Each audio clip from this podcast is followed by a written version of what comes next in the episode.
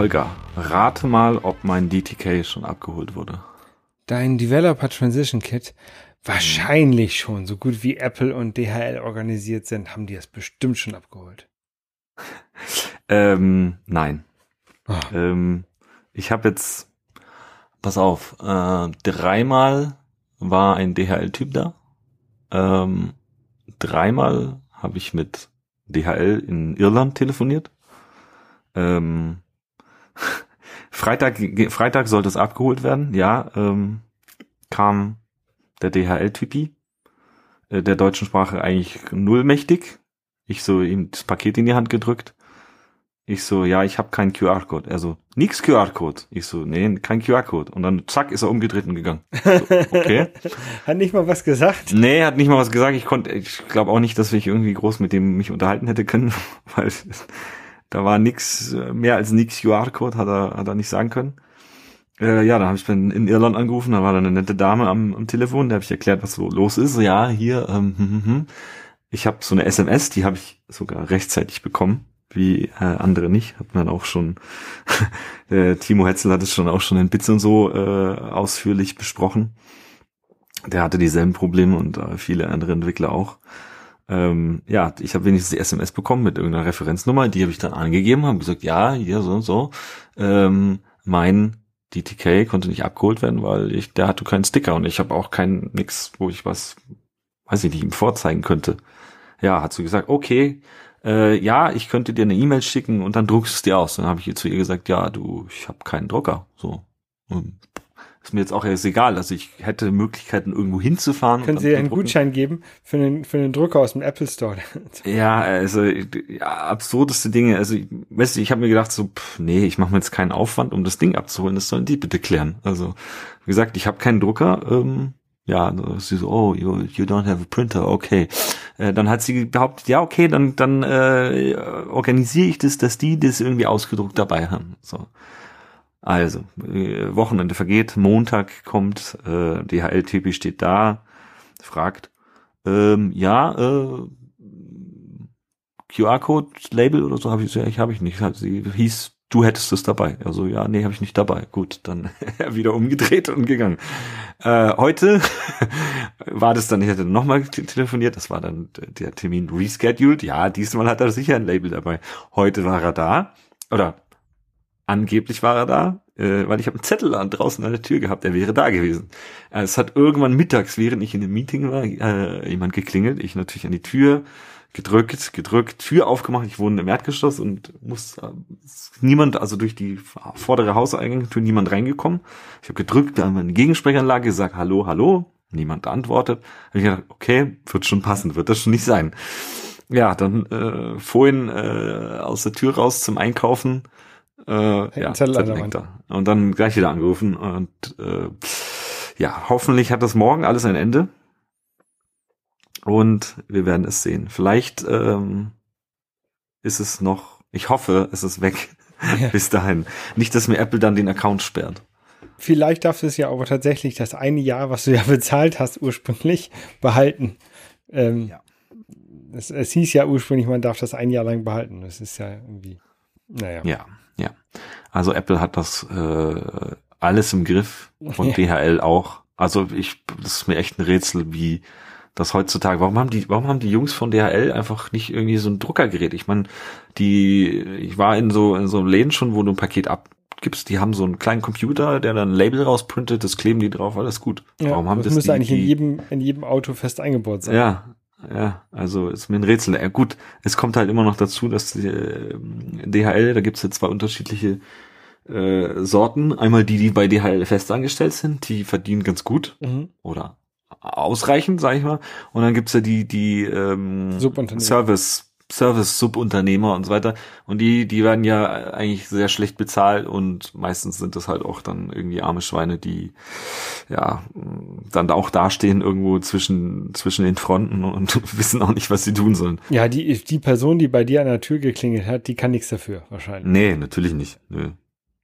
Der sagt QR-Code, ich sag kein QR-Code. Okay, dann tschüss. Ja, ja es, es gibt ja Leute, ähm, also wie ich das mitbekommen habe, die halt ihr die TK den ohne in der Verpackung den Leuten einfach mitgegeben haben von DHL, ohne irgendwelches ja, Label drauf und ohne dass also, dass sie einen Nachweis haben, dass sie es abgegeben haben, ne? Hm, hm, nee, ähm, Vielleicht kannst du es einfach bei dir unterm Bett verstecken und hinterher sagen, du hast es einfach DHL mitgegeben oder behältst es. Naja, vielleicht habe ich jetzt irgendwie so ein, so ein Loophole gefunden und ja. ich bleibe in dem State, dass Apple sagt, jeden Tag, klingelt, jeden Tag klingelt jemand, möchte es ab. Ende deines Lebens klingelt jetzt jeden, ja, jeden Tag jemand bei dir an der Tür.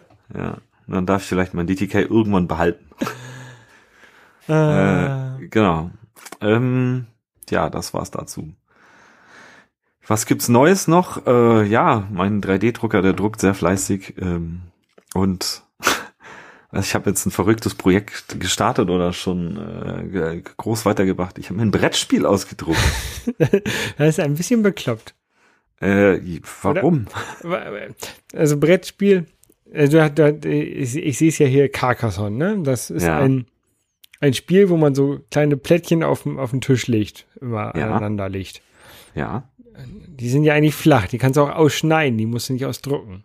Ja, aber jetzt stell dir mal vor, ähm, das hat jemand cool in 3D modelliert und das geht noch in die dritte Dimension. Also hast du die ganzen, da ist eine kleine Kirche auf einem Plättchen und da ist eine. Genau.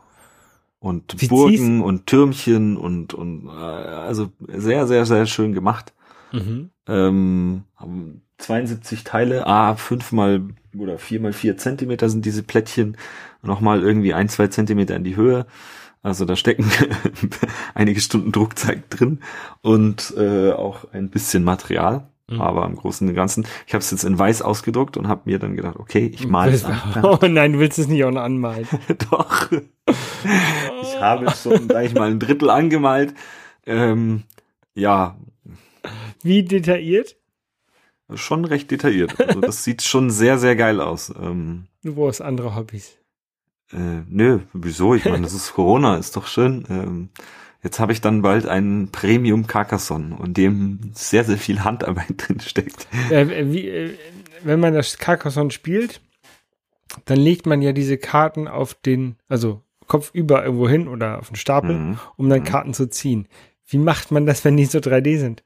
Ja, äh, die, diese Frage kommt auch in vielen Kommentaren auf Thingiverse, äh, wo ich das her habe, wo das jemand designt hat tun wir auch den Link dann noch in die Show Notes. Mhm.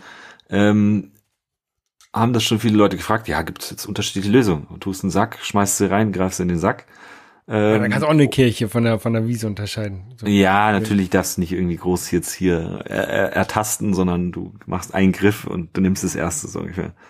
Also so ehrlich muss man dann sein. Ja. Ähm, Vielleicht ist es oder auch eher zum Angucken so, und nicht zum Spielen. Äh, doch, doch, das ist auch zum Spiel, das ist nicht nur zum Angucken. Es sieht zwar dann sehr schön aus, aber ja. Ähm, nee, oder du stellst sie einfach in, in, in, in sechs sozusagen Spalten und nimmst einen Würfel und ja, okay, das äh, aus der Spalte nimmst du dann eins raus und so. Ja. Und dann hast du der Würfel, der es entscheidet. Äh, Möglichkeiten gibt's da viele, ja. Genau. Ähm, das war's von meinem 3D-Drucker. So, jetzt kommen wir mal zu den ähm, Apple-related News. Ja, ähm, Apple hat Produkte eingestellt. Ähm, einmal den, den HomePod, was ich doch irgendwie sehr erstaunlich finde, weil der, der ist ja noch gar nicht so alt. Ähm, vier Jahre, glaube ich. Vier Jahre, genau, das, das, den, den Lautsprecher. Also, dass sie dann eine neue Version herausgebracht hätten. Also gerade vor allen Dingen, weil sie ja vor kurzer Zeit den HomePod Mini rausgebracht haben. Ähm, das hätte ich verstanden. Ähm, aber jetzt so ganz einstellen, naja, da muss man mal gucken, also wie, wie sicher das ist, sich, sich hier ähm, drauf einzulassen in, in auf diese HomePod-Geschichte. Also ich habe ich hab noch keinen HomePod, aber ich wüsste jetzt auch nicht, ob ich mir unbedingt jetzt einkaufen würde. Ja, jetzt nur weil Apple den äh, HomePod eingestellt ähm, gestellt hat, heißt ja noch lange nicht, dass er noch jetzt sofort Schrott ist, so wie es ja, Sonos ja gemacht hat. Ja, der, nach zehn Jahren genau. das Ding, den Support einstampfen ich glaube, der wird auch noch weiterhin funktionieren und wahrscheinlich auch noch eine Zeit lang Updates bekommen. Ich glaube, das Ding war halt einfach, ja, zu teuer und in dem Premium-Markt beherrschen schon ein paar andere und ja, Apple, da, die werden halt auf die Zahlen gucken, wenn sie sagen, ja, das ist uns nicht genug Geld, weil für, für Apple ist Geld ja das Allerwichtigste. Ähm, ja, aber ja, es, ist, es ist halt, ich finde es halt irgendwie komisch, dass sie jetzt ein Produkt haben, HomePod Mini, aber kein HomePod normal. Ja, gut, der HomePod Mini kann ja alles, was der HomePod kann und noch mehr. Ja, also ähm, wenn, wenn sie jetzt gesagt hätten, okay, wir, wir rebranden jetzt den Mini als HomePod und der HomePod ist eingestellt, dann hätte ich das besser verstanden als einfach nur so, okay, HomePod, HomePod streichen wir, Mini bleibt noch da. Vielleicht gibt's da dann ein Name-Rebranding irgendwann und dann heißt es der HomePod, ja. Oder sie bringen den HomePod Hi-Fi raus, und, wo dann oben dein iPhone reinstecken kann. Ach nee, hatten sie schon mal, ne? nee, ich glaube, ich glaube, dieses ganze Apple will doch von Kabeln wegkommen. Also kennt eigentlich auch eine schöne Sache. Äh, Kabel sind ja eigentlich was Nerviges. Ähm, die Zukunft ist kabellos und ich glaube, da wird Apple. Ich habe mir heute erst ein neues SCART-Kabel bestellt. ja, hätte ich dir sogar eins schicken können. ja, aber ich glaube, der Versand von dir zu mir wäre teurer gewesen als die 95 Cent, die ich jetzt bezahlt habe, inklusive Versand für ein neues Kabel. Wahrscheinlich. Ja. Ja. Ja, ähm. Was wurde denn noch eingestellt? Äh, der iMac Pro. Ja. Also noch nicht so hundertprozentig eingestellt. Also man kann ihn noch kaufen aber nur noch in einer Basisvariante. Ähm, und ähm, ja, es sieht so aus, als ob da auch nichts mehr großartig kommt. Ähm, also ja, also ich denke mal auch, da wird, das wird halt alles, warum sollte Apple weiter Intel-Chips verbauen? Ich meine, die wollen jetzt weg davon und ja, aber hätte ja auch sein können, dass sie jetzt sagen, okay, wir machen jetzt iMac Pro als als ähm, M1, M2-Chip, aber also ich finde es halt seltsam, dass sie halt einfach so stillschweigend das Ding zwar noch verkaufen, aber halt so die, die, sie reduzieren die Optionen, weil sie halt wahrscheinlich auch nicht mehr groß, also sie verkaufen jetzt noch ab, was sie noch haben wahrscheinlich oder was sie halt billig herstellen können. Hm. Und ähm, wo sie jetzt keine, also es sieht so aus, als ob sie irgendein Zubehörteil nicht mehr bekommen können, irgendwelche Chips und deswegen reduzieren sie das auf das, was sie noch bekommen können. Ähm, anstatt den entweder komplett einzustellen oder auszutauschen, also mit einer neuen Revision. Mhm, mh. Ja, aber das, irgendwann der, wird ja auch ein iMac mit, mit M1-Chips kommen. Und genau. Der, der wird wahrscheinlich den iMac Pro, den der jetzt da ist, wahrscheinlich ja. im weiten schlagen. Und dann heißt er nur iMac und nicht Pro. Und genau. hoffentlich ist es auch wieder ein bisschen billiger. Der iMac Pro war ja auch eher so, so ein Zwischengerät als der Mac Pro. Ähm, mhm. der, die Tonne 2013er Mac Pro, als klar war, dass der halt nichts mehr ist, aber der neue Mac Pro nicht mehr da war, da haben sie also als Zwischengerät ein iMac Pro rausgebracht. Ähm, und ich bin mal gespannt, ob wie viel Pro in dem neuen iMac sein wird, wenn der jetzt rauskommt. Also in dem, in dem M1 iMac. Der iMac Pro hatte ja deutlich vom, vom Inneren ein bisschen anderes Layout, ein bisschen anderes Lüfterdesign als der mhm. klassische iMac. Mhm. Ähm, aber das ist wahrscheinlich sowieso alles hinfällig, weil mit dem M1 wird der neue iMac sowieso komplett oder M2 oder M5 oder wie auch immer der, der Prozessor heißen wird, äh, wird komplett anders aussehen von innen. Deswegen ja, iMac Pro. Ähm, wer unbedingt noch eine haben möchte, kann sich jetzt noch einkaufen. Ich würde davon abraten. Ich auch. Ja. Dann ähm, im, im Google Play Store hast du keine Apps, ne? Ähm, nein. Nein. Ähm, weil Google Play macht jetzt das so ähnlich wie Apple das auch gemacht hat. Ähm, und zwar reduzieren sie den, ähm, den Betrag, den man an äh, den, den Shopbetreiber, in diesem Fall Google, bezahlen muss, ähm, auf 15% von 30%, wenn du unter einer Million verdienst. Und Aber das ist eigentlich exakt dasselbe, was Apple gemacht hat. Ja, ein bisschen auf den Unterschied, dass bei Google das für alle Entwickler gilt. Also selbst wenn du, wenn du 10 Millionen verdienst, musst du für deine ersten eine Million nur 15 Prozent bezahlen. Ah, Und bei okay, Apple okay, okay. musst du ja drum betteln, dass die mal nachgucken, ob du auch wirklich unter einer Million verdienst, damit sie dich hm. in, den, in den unteren Betrag reinlassen. Hm, hm. Ja, wäre eigentlich schlauer auch eigentlich, also, äh, wenn sie sowas machen. Genau, also Google macht so ein bisschen das, ähm, so wie es halt auch bei der Steuer ist, ne? Du hast halt so, eine progressive Steuer mhm. und da hast du halt so einen progressiven App Store Beitrag, den du da bezahlst. Mhm. Ah, ich glaube aber auch, es wird dazu führen, dass, dass Firmen versuchen, unter der Million zu bleiben und äh, sich dann halt aufsplitten und sagen, ha, wir sind eine neue Firma und ja, wir machen das Produkt jetzt. Und kann ich mir gut vorstellen. Also ich meine, ja, das klappt aber. 15 Prozent ist halt schon, ist bei einer Million schon viel Geld. Ne? Das klappt also, aber auch nur bei, bei einigen wenigen Firmen. Also so, solche Firmen, die halt ja. Angry Birds machen. Ne? Du kannst halt nicht sagen, okay, du kaufst, verkaufst Angry Birds, bis du eine Million äh, eingenommen hast und dann machst du Angry Birds 0.1 und das verkaufst du dann einem anderen Developer-Account. Ja, ja, das, das, schon. Das geht halt nicht. Ja, das ist aber. Also. Ja, ich, ich glaube, ich weiß jetzt nicht, ob Angry Birds ein gutes Beispiel ist. Spielt es überhaupt noch jemand? Keine Ahnung. ist mir halt gerade so eingefallen als ein großes, großes Spiel. Ja, okay. Ja, ähm, okay, dann äh, nächstes Thema wäre äh, Apple lobbyiert in Deutschland. Wir wissen ja, Lobbying ist ja in, in Deutschland ein ganz, ganz großes Thema. Äh, Parteien sind dafür sehr empfänglich. Äh, Skandale äh, passieren da reichlich.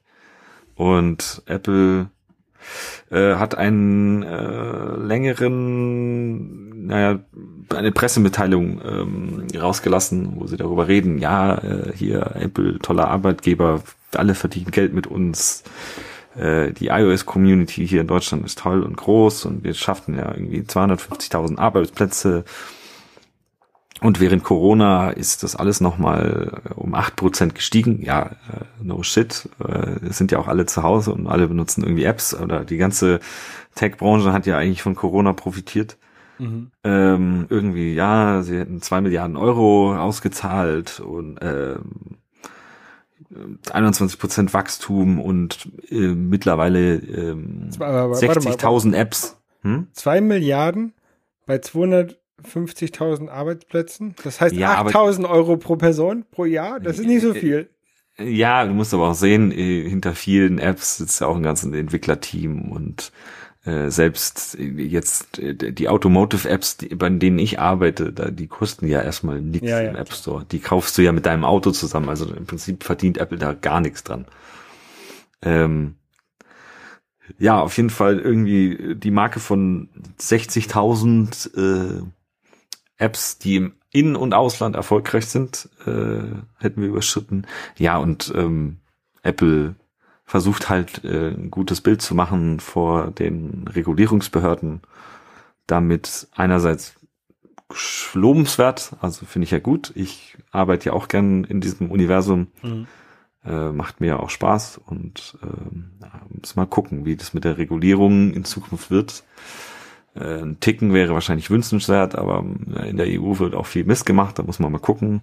Nicht, dass es zu hart regulieren weil das natürlich auch Mitbewerber äh, oder neue neue neue Player am Markt äh, stark äh, beeinträchtigt. Ja, die, ähm, die Frage ist, warum machen sie das jetzt gerade? Also ähm, gibt es eine äh, anstehende Regulierung, um andere Pla andere Stores auf den auf die Geräte zu lassen? Also diese Monopolstellung, dass nur ja, Apple das gibt's schon länger. Also da gibt es auch in den USA diese Antitrust-Geschichte ja. und so weiter. Im Prinzip, äh, da gibt es ja schon auch so hier mit, mit Altstore und so weiter. Es gibt ja eigentlich Stimmen, die sagen, äh, hey, ihr, ihr behindert äh, den freien Wettbewerb. freien Wettbewerb und techno technologische Evolution, so wie es ja zum Beispiel mit Stadia war. Stadia darf auf, auf dem Apple Store nicht selber äh, funktionieren äh, also du darfst äh, die, die Spiele darüber nicht kaufen, weil gut, Apple will ja mitverdienen. Ne? Mhm. Jetzt haben sie es ja irgendwie so gemacht, dass Stadia über, über Safari funktioniert und du dir halt eine Stadia Web-App auf dein Dings legen musst und so wie funktioniert wunderbar. auch eine Web-App ist. Genau. Ähm, naja, auf jeden Fall von diesen 60.000 Apps, die im In- und Ausland erfolgreich sind, da gehört eine. Kennst du da eine von? Ja, das ist nämlich NFC für iPhone. Und jetzt kommen wir auch dazu. NFC für iPhone wurde im Mac Geek Gap Podcast erwähnt. Das ist der, der Podcast vom Mac Observer, ne? Richtig. Ähm, war mir jetzt überhaupt nicht bekannt. Ich habe nur irgendwann eine E-Mail von einem von denen bekommen. Die haben mich irgendwann meine Webseite aufgestöbert und haben mir eine E-Mail geschrieben und sagen, hier, äh, hier, bla bla bla, hey, wir möchten, dass du aware auf, davon bist, dass wir über deine App gesprochen hätten und sie hätten irgendwie 70.000 Subscriber und ähm, wollten Geld von dir haben. Nö, aber die haben mir dann so, ja, hier so Pressematerial und jetzt kann ich mir auf meine meine Webseite kleben, as heard on Mac Geek Gap Podcast. Mhm. Und daneben klebe ich, klebe ich mir mein Logo, as heard on App Store Tagebuch Podcast. ähm, Bei Dirty Minutes Left habe ich glaube ich auch mal drüber geredet. okay. Ja, nee, also das äh, ist schon auf jeden Fall nett, dass die darüber reden. Einen großen Anstieg in Downloads habe ich jetzt nicht bemerkt. Also ist nicht. Also, das war, das wäre meine Frage gewesen. Also äh, die haben ja darüber gesprochen, dass der der Typ, der wollte irgendwie, keine Ahnung, Sport machen und mit seinem Fahrrad rausfahren und wollte dann sein iPhone. Ach, du hast es schon ange, ange Ja, genau. Du wollte sein iPhone mhm. irgendwo ranhalten, um dann gleich automatisch so ein NFC-Tag ähm, auszulesen und dann hat er mhm. durch deine App festgestellt, dass seine NFC-Tags auch irgendwie beschreibbar waren und mhm. hat da rum, genau. mit NFC-Tags hat rumgespielt. Ähm, also ich. Aber du ja. hast da nichts, keinen Anstieg siehst du da großartig. Nee, also in, zwei, nicht, zwei Wochen nicht, alt, dieser Podcast. Genau, in den letzten zwei Wochen, also wenn ich jetzt gerade so in meine Statistiken reinschaue, nee, also es sind, ich habe tagemäßig Downloads, was haben wir denn heute? Über sieben Tage 15.000 Downloads. Und das ist eigentlich so, wenn ich mir diese Candlesticks da ja. anschaue, das ist relativ. Da, würde da würde ich irgendwie so einen, Screenshot machen von den letzten zwei Monaten und dann zurückschicken, Your podcast doesn't have any impact. Ja, mag ja sein, dass es jetzt nicht alle gleich hören, aber die, die 75.000, die dazuhören, wenn da irgendwie die Hälfte es runtergeladen hätte, dann hätte ich das wahrscheinlich gesehen, aber sieht jetzt nicht so aus, als wenn es irgendwie einen großen Impact gehabt hätte. Was ich aber schon gesehen habe, was ich gemerkt habe, ist so, wenn ich mir meine äh, Umsätze der letzten fünf bis 13 Wochen angucke, was ja dieses Jahr wäre, ist es leicht nach oben gegangen, äh, weil ja die 15 Prozent von Apple wegfallen. Also es kommt vielleicht ein bisschen mehr schon bei mir an. Das ist schon mal nett zu sehen. Ja, ich kriege jetzt tatsächlich die erste Auszahlung offensichtlich von Google für die Ads. Ähm, ich nehme mal ah. an, dass es für die Ads ist, die in meiner ähm, Videospiele-Katalog-App drin sind. Mhm, mhm. ähm, und irgendwie sieben Euro oder so. Nicht, nichts großartig Nennenswertes. Ach so. Ne? Ich dachte, die zahlen erst ab 50 Euro aus oder so. Keine Lange Ahnung. Hat, sammelt sich das auf deinem Konto da irgendwie. Also die wollten Aber auf jeden Fall meine Adresse sein. validieren, damit sie mir das Geld geben können. Naja, dann. So eine so E-Mail habe ich bekommen. Ähm, ja. Klein, Kleinvieh, ne? Aber Kleinvieh macht auch Mist. Genau. Genau. Und jetzt äh, deswegen ähm, bin ich gerade dabei, auch äh, ein bisschen wieder zu programmieren. Und zwar, ähm, äh, ich hab, bin dabei, also ein kleines Mini-Videospiel zu programmieren. Ähm, und da, da will ich jetzt halt, habe ich mir überlegt, packe ich einfach Google Ads rein. Also jetzt nicht, nicht zu viele, ne? Aber damit äh, will ich das finanzieren. Ja. Nee, macht, äh, macht ja auch Sinn. Also finde ich valides Konstrukt. Genau. Wenn man dann noch irgendwie einbaut, du kannst es wegkaufen. Genau, kannst es wegkaufen, aber jetzt auch keine In-App-Käufe, die irgendwelche Features freischalten, sondern ja, einfach nur ja. äh, Werbung wegkaufen. Ja. Ja, dann äh, kommen wir mal heute zum heutigen Thema. Ähm, hast du schon mal was von Property Rappers gehört? Ähm, nein, eigentlich, eigentlich nicht. Also ich weiß, okay. ich weiß, dass es so ähm, die Dinge sind, die mit so einem Ad-Zeichen beginnen mhm. und die man immer benutzen muss, wenn man ähm, Objective ist, also alten Sachen, die noch Objective C sind, ähm, Funktionen zur Verfügung stellen möchte. Da muss man so ein Object C davor schreiben. Mhm, zum Beispiel, ja. Aber mehr weiß ich ähm, darüber nicht.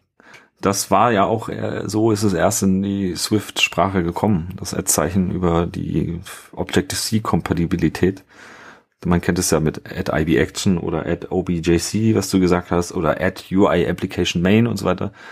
Äh, und alle hatten irgendwie gedacht, ja gut, das, äh, der Klammeraffe, der bleibt jetzt halt, äh, muss jetzt halt ein bisschen da bleiben, aber da wird nicht irgendwie neu was Neues passieren. Und dann kam Swift UI und zack, überall Ad-Zeichen. Und alle waren so, was ist das?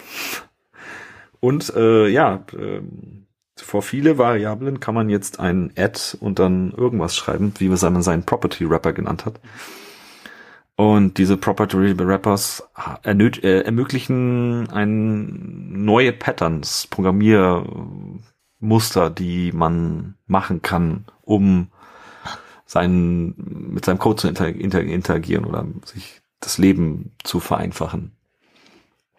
Ähm, und zwar, dass du Logik und Verhalten in eine Variable setzt, ohne große Auswirkungen auf deinen Code, von dem du sie aufrufst. Ähm, was dazu führt, dass du natürlich ähm, Code Reuse machen kannst. Mhm. Code Reuse ist ja immer gut und mm, führt halt dazu, dass du äh, schlankere Codebasis hast und weniger Fehler produzierst und äh, nicht Dinge doppelt machst und potenziell nochmal falsch machst oder wie auch immer.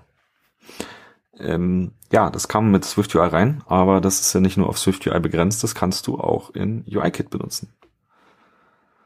Ähm, ja, ähm, wie sieht so ein Property Wrapper aus? Im Prinzip ist es eigentlich, ja, man legt sich ein Struct an, aber da sagt man vor das Struct, ähm, es ist ein Add Property Wrapper. Und ähm, wenn man das angelegt hat, dann kann man in diese, äh, in diesen Property Wrapper sozusagen Funktionalität reinbauen. Also, wie das schon sagt, es wrappt eine Property. Ähm, Property ist quasi Property, eine Variable.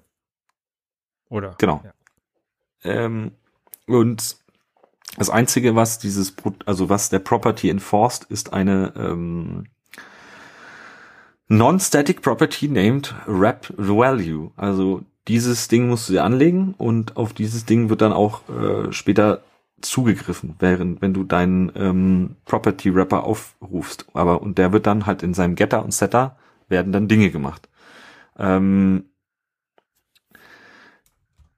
wenn ich jetzt da noch mal ganz kurz gucke, äh, genau, ähm, da kann man ganz nette Sachen mitmachen. Ähm, zum Beispiel, du kennst ja irgendwie, dass man in, in seiner App irgendwie eine, äh, eine Zahl auf eine gewisse Anzahl von Kommastellen begrenzen will. Mhm. Oder dass man ähm, nur positive oder nur negative oder nur nicht null Zahlen oder sonst irgendwas haben möchte. Sowas kann man damit relativ leicht erstellen.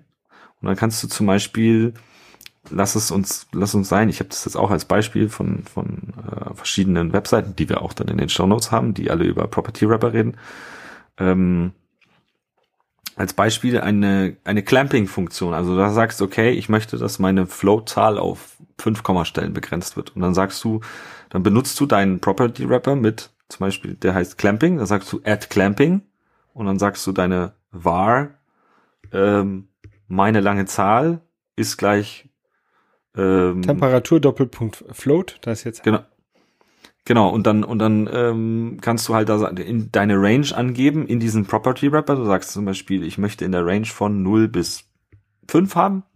Und dann, egal was du mit dieser Zahl machst, also du angenommen, du gibst eine Floating Point Zahl mit 20 Stellen rein. Wird automatisch wird, reduziert. Die wird automatisch reduziert und wenn du sie wiederholst, hat sie fünf Nachkommastellen. Ja. Also das ist jetzt so ein Beispiel. Ein, andere, ein anderes schönes Beispiel, was ich, was ich gesehen habe, war, ähm, capitalized. Also, dass, dass du sagst, ich möchte einen Property Wrapper, Wrapper machen, mhm. der halt ähm, einen, einen Text halt nur aus Großbuchstaben bestehen lässt. Oder halt der erste Buchstabe ist immer mhm, groß. Mhm, das heißt, wenn jemand, du machst ein Textfeld Name, da kann jemand einen Namen eingeben und wenn er den mit einem kleinen Buchstaben eingibt, der, und der dieser Property Wrapper ähm, dieser der Variablen zugeordnet ist, dann wird dieser Name immer als mit einem Großbuchstaben anfängt, zum Beispiel abgespeichert oder, oder, oder behandelt. Also wird quasi automatisch der, der Großbuchstabe dann dran gesetzt. Solche Sachen kann man dann machen, so. Genau, und da gibt's noch viele andere mögliche Cases, zum Beispiel, ähm, man kennt es ja, dass man äh, User irgendwo White Spaces eingeben. Lass es vorne oder hinten oder weil auch manchmal irgendwie, ja, das passiert mir auch ganz häufig, so beim Copy und Paste. Ja, ja, man kopiert halt, der zeichnet genau. viel mit oder sowas.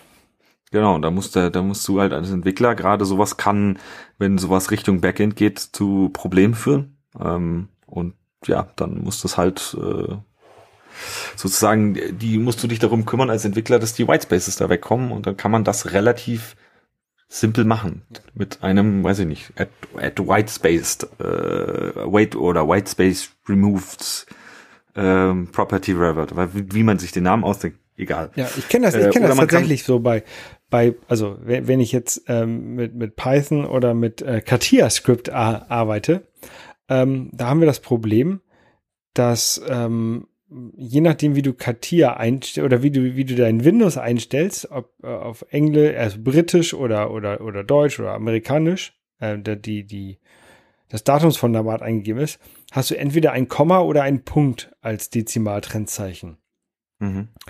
Und ähm, Katia achtet da zum Beispiel selber nicht drauf, sondern wenn du, wenn du dem jetzt mit einem, einem Makro noch irgendwelche, irgendeine Tabelle lieferst und da ist dann ein, ein Komma statt einem Punkt, wie er es erwarten möchte, dann schmiert er halt die ganze Scheiße, äh, schmiert sie dir ab. Und das könntest mhm. du mit so einem Property Wrapper in diesem Makro eigentlich, eigentlich relativ leicht ersetzen, wenn du sagst, okay, wenn in deiner, in der, in dem Wert, wenn das ein, ein, ein Komma drin hat, dann tauscht das automatisch durch das aus, was du erwartest, also zum Beispiel durch einen Punkt. Mhm. Und dann, dann könnte man viele Sachen, wo halt heutzutage, jedenfalls bei mir in der Firma, noch drauf, wo es wichtig ist, dass der, dass der äh, Nutzer die richtigen Zahlen und die richtigen, ähm, ja, die Werte halt richtig formatiert. Das könnte man eigentlich damit relativ einfach automatisieren. Ja, ja, also da, da ist man als, äh, sag ich mal, man muss dann nur mal davon wissen, dass dieses Konzept gibt und kann sich da natürlich ähm, viel Arbeit ersparen oder halt auch vereinfachen und einfach mal ausprobieren, was man damit so erreichen kann. Also gibt's noch viele andere Beispiele, also dass du halt irgendwie Values transformierst. Ange angenommen, du hast irgendeine Wetter-App und musst Fahreneinheit und Celsius anzeigen, dann kannst du auch sowas machen. Mhm. Also einfach konvertieren und sagst du, hey, meinen Property Rater, add Fahreneinheit oder und da kannst du Celsius reingeben und er schmeißt dir immer wieder Fahreneinheit zurück. Weil Celsius ist ja eigentlich das, diese SI-Einheit, die du, nee, ist sie sogar nicht. das ist ja Kelvin. Das ist Kelvin. aber, aber es ist ja ähm, sehr, sehr, also es ist ja nur ein kleiner Offset von 273, aber 273. Gut, Fahreneinheit ist einfach die Bananeneinheit, aber ähm, ja, äh, sowas kann man damit halt umsetzen, weil ich glaube, wenn wenn jemand im Code auch auch Programmierer, auch äh, US-Programmierer, die arbeiten ja auch meist mit mit äh SI-Values. Äh, ja. Auch im 3D-Druck merke ich das immer wieder, es, die, da arbeiten sie alle mit Millimetern und nicht mit Inches. Oder, ja, ja, ja aber wir beim wir im Flugzeugbau arbeiten mit beidem gleichzeitig. Das ist echt. Und ah, da bin ich letztens, da bin ich tatsächlich letztens schon reingefallen. Hm. Aber warum denn? Airbus ist doch europäisch. Ja, aber ähm, viele Regulierungen kommen aus den USA und diese Regulierungen sind dann in Inch geschrieben. Das heißt irgendwie, der Abstand zwischen zwei Passagiersitzen darf nicht weniger als, keine Ahnung, 28 Zoll sein. Und deswegen gibt's halt bei, gibt's halt bei den Sitzen ein Zollraster. Du kannst die zollweise verschieben. Okay. Das sind dann wie viel Zentimeter, Millimeter? 25,4. Ja, guck. Ja. Kennst dich aus. Nein, benutze ich jeden Tag. Okay, ähm, ja, und dann, wenn wir jetzt nochmal zurück zum Thema kommen, eigentlich der, der, der coolste, jetzt, wenn man wirklich als der, sag ich mal, der coolste Use Case, den man sich jetzt ganz einfach aus dem Netz ziehen kann, ist, man kennt es ja immer wieder, dass man Dinge in die User Defaults schreibt. Also kleine Werte irgendwie, hey, User ist log eingeloggt oder nicht oder User hat Schalter A auf die Position oder was weiß ich, möchte sieben Gummibärchen angezeigt kriegen, whatever. Äh, kann man sich da einen Property Wrapper bauen, zum Beispiel einen Add User Default oder User Defaulted, der dann mit Type, zum Beispiel Bool oder so, mhm.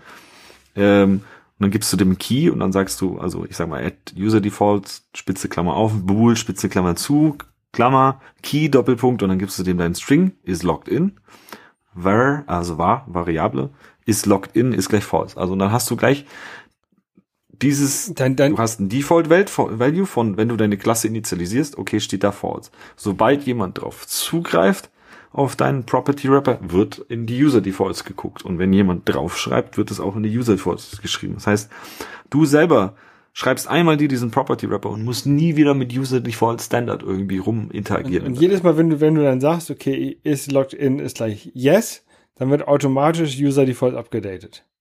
Genau. Verdammt, das hätte mir so viel Arbeit ersparen können vor, keine Ahnung, zehn Jahren, vor fünf Jahren. Ja. Ja, also, also das sehe ich jetzt auch als, sag ich mal, sehr praktisch für gerade so kleine Apps.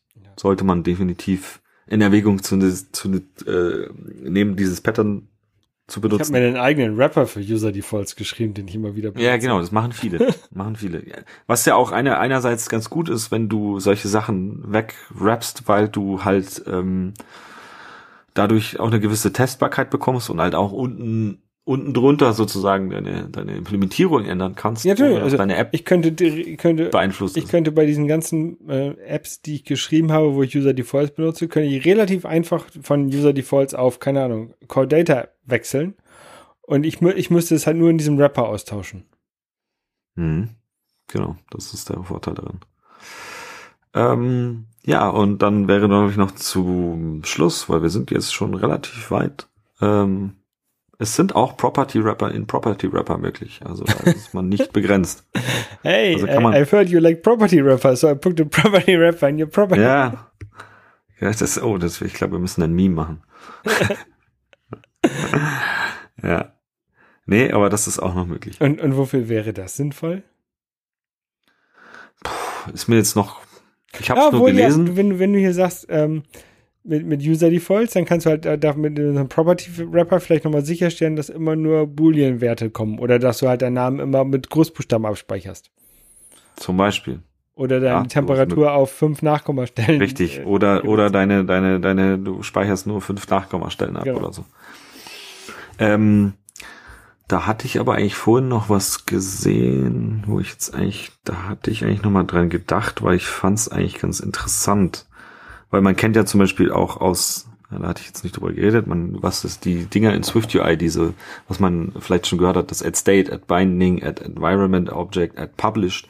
Das ist ja im Prinzip, was Apple in, in äh, Combine, wo wir ja schon drüber geredet haben, mhm. ähm, eingebaut hat, solche Property Wrapper, damit du ähm, das auf deiner Seite so ein bisschen einfacher hast, sowas zu benutzen. Zum Beispiel hinter einem hinter einem Add Published äh, lass es Ad Published war, weiß ich nicht, ist logged in, äh, auf die man sich subscriben kann.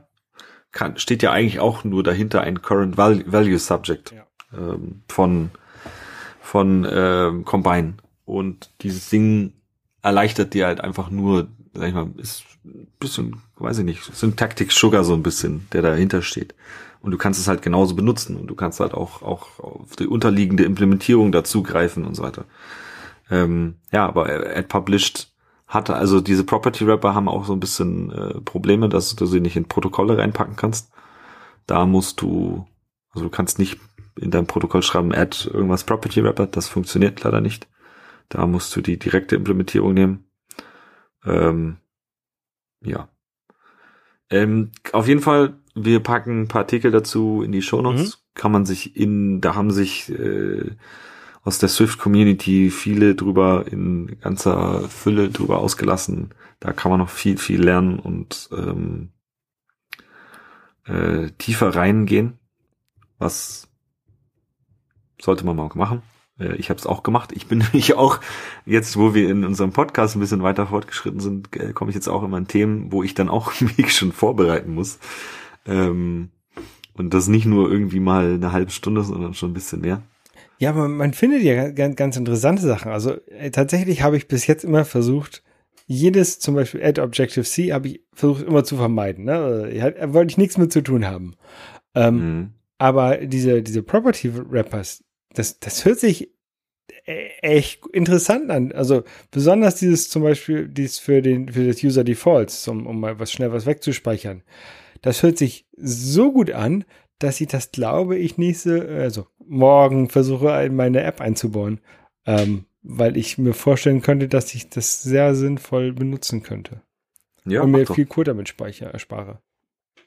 Ja. Genauso wie das Combine muss ich auch noch einbauen. Da war ich, äh, war ich heute kurz dran, aber dann habe ich es gelassen. Ja.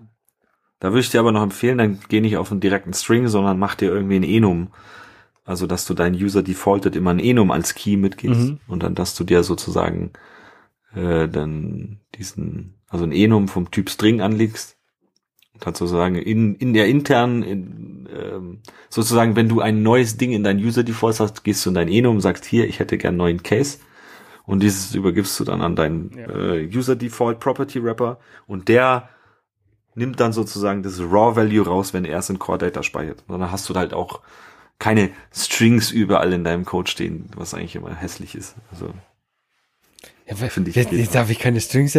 Erst darf ich keine Magic Numbers irgendwo hinschreiben, wurde mir mal gesagt. Jetzt darf ich keine Strings mehr hinschreiben. Was darf ich denn noch schreiben? Ja gut. nee, ja, ne, Strings ist ja schlecht, weil Strings checkt der Compiler ja nicht. Ja. ja, ja. Also ja, Strings ist, ist, äh, ist potenziell äh, Fehler, die du machst, machen kannst. Ja, ähm, da kommen wir zu unserem allseits beliebten, ohrenblutenden der der AP der Woche. Der Woche. Ah, ja. Oh, jetzt schon zusammen. Sehr schön. Im Chor, im äh, Kanon. Trommel, Trommelfälle sind geplatzt, Ohren bluten, Hörer liegen unterm Tisch. Ähm, ja, nennt sich, äh, ist mal wieder von Apple, äh, nennt sich AS Web Authentication Session. Ähm, OAuth sagt dir was. OAuth sagt mir was. Ja, OAuth benutze ich unter anderem bei meiner schönen ähm, Twitter-App, bei meinem, beim Tele-Twitter. Okay, ähm, ja. Aber was hast du denn da für eine, äh, für, für ein Framework? Äh, OAuth um 2 heißt das, glaube ich, ne? Ah, okay. Hättest du nicht machen brauchen, kannst du auch mit AS Web Authentication Session machen. In, in, in PHP? Äh, ach so, nee, natürlich nicht. Stimmt, äh, PHP, ja, andere Sprache. Aber wenn man auf App, in Apple-Plattformen rummacht, äh, braucht man nichts auf GitHub suchen. Das kann alles als Web Authentication Session. Session, boah, also, auch ein Zungenbrecher. Um das mal zu, zu, zu erklären für die Leute, die es nicht kennen. Ähm, OAuth ist so ein quasi Standard, der von, von Webdiensten wie Twitter, Facebook, GitHub, PlayStation Network benutzt wird. Ähm, damit du mit deiner, mit deiner Software, die du als Entwickler schreibst, äh, als Drittentwickler, als, als Drittentwickler schreibst, hm. ähm, mit den User-Daten von diesem Dienst interagieren kannst, ohne das Passwort von diesem User wissen zu müssen. Weil das ist ja immer das Problem. Also als User möchte ich einem Drittdienst mein Passwort für Twitter nicht geben. Ähm, mhm. Und als, als ähm, äh, App-Entwickler möchte ich das Passwort von Usern auch gar nicht sehen, weil dann könnte ich ich es ist halt immer das Potenzial, dass ich es verliere und da bin ich schuld, dass da irgendwie ein Datenbreach ist, ne? Oder der vertraut mir deswegen nicht, weil ich dann halt Sachen in seinem Namen machen könnte. Und deswegen gibt es halt OAuth, wo du halt von diesem Dienst einen Token bekommst und der User sieht das halt, wenn er direkt auf diesen Dienst geht, kann er diesen Token auch löschen und da, damit dir quasi die, die Rechte ähm, darauf zuzugreifen entziehen ähm, und du kannst dich halt mit diesem mhm. Token gegenüber diesem Dienst identifizieren, dass du das in dem Namen von dem User was machen darfst. Genau, richtig. Ja, da habe ich ein bisschen mit, mit rumgespielt, als ich mir die Thingiverse-API mal angeguckt habe. Mhm. Ähm, ja. Habe ich jetzt aber auch nichts weiter mitgemacht. Äh, äh, äh, aber du, die Thingy, du, also, willst du jetzt automatisiert Sachen runterladen und einfach aus deinem Drucker rausschieben? Äh, nee, nee äh, ich hatte nur mal geguckt, aber halt gesehen, ah, cool, die haben ja Developer, ah, hier API und dann halt mich mal rangemacht. Das Problem ist nur, deren API und deren Webseite ist ein bisschen kacke irgendwie. Also das Problem ist, wenn du dich auf, ich habe das auch erst mit einem anderen Framework gemacht und habe dann, da ist das Problem, dass du eigentlich, wenn du dich authent äh, authenticatest, solltest du da irgendwie rauskommen. Also du loggst dich ein und solltest da rauskommen, dass du sagst, du sagst jetzt Authorize App. So.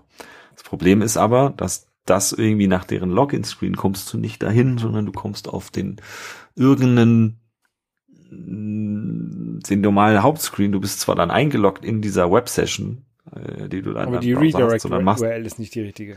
Genau, und eigentlich müsstest du jetzt einen Reload machen und dann kommt dieser, habe ich mit anderen Frameworks habe ich es dann hinbekommen, nach einem Reload, dass du ähm, auf diesen Authorize App Knopf kommst. Ähm, und ja, das funktioniert mit AS Web Authentication. Ja, mit, ja, ihr sitzt in den Show Web Authentication Session. Funktioniert das nicht, weil du kein Reload machen kannst und sobald du dieses Sheet äh, wegdrückst, äh, löscht Apple da äh, die Cookies, die da entstanden sind und du kriegst sozusagen nie deinen Token Callback. Ja.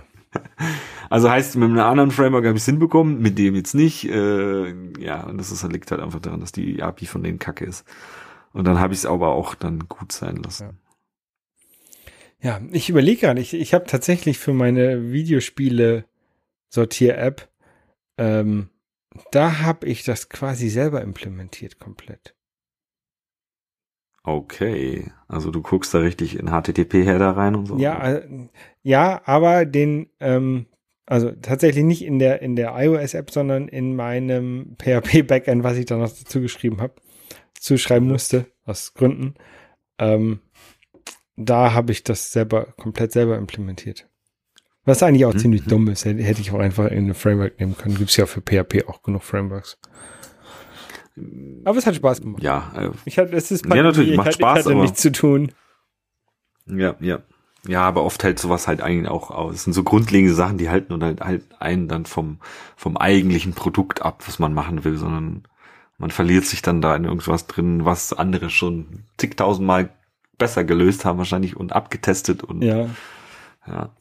Ja, aber für mich war für mich war das zu dem Zeitpunkt ganz gut, um dieses ganze ähm, generell so HTTP-Calls und sowas zu verstehen. Mhm. Ne? Weil mhm. wenn du immer nur irgendwelche äh, Frameworks von anderen Leuten benutzt, dann, dann verstehst mhm. du selber häufig ja die gar nicht die grundlegenden Sachen darunter.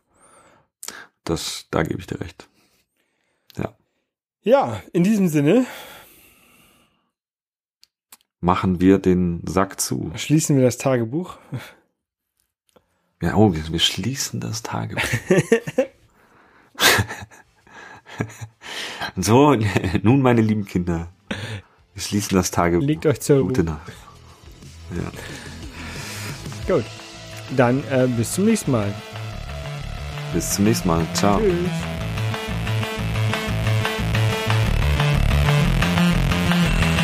Das App Store Tagebuch ist ein Projekt von Nico und Holger. Die Links zu dieser Sendung wie auch den Link zu dem Intro von Luke Hash findet ihr auf appstore-tagebuch.de.